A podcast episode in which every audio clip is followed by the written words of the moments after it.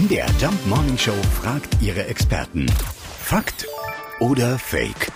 Unser Fußballexperte ist René Kindermann von Sport im Osten. Was soll ich sagen? Ja, es stimmt. Mehrfach sogar wurde Fußball verboten und das ausgerechnet im Mutterland des göttlichen Spiels in England. Diese Verbote sind zugegebenermaßen ein bisschen her.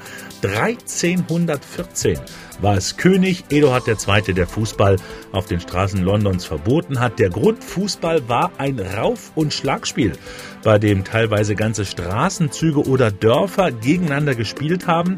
Teilnehmer pro Mannschaft, damals gern mal 600 oder 800 Leute. Es gab keine Regeln, man drosch aufeinander ein, Arm- und Beinbrüche.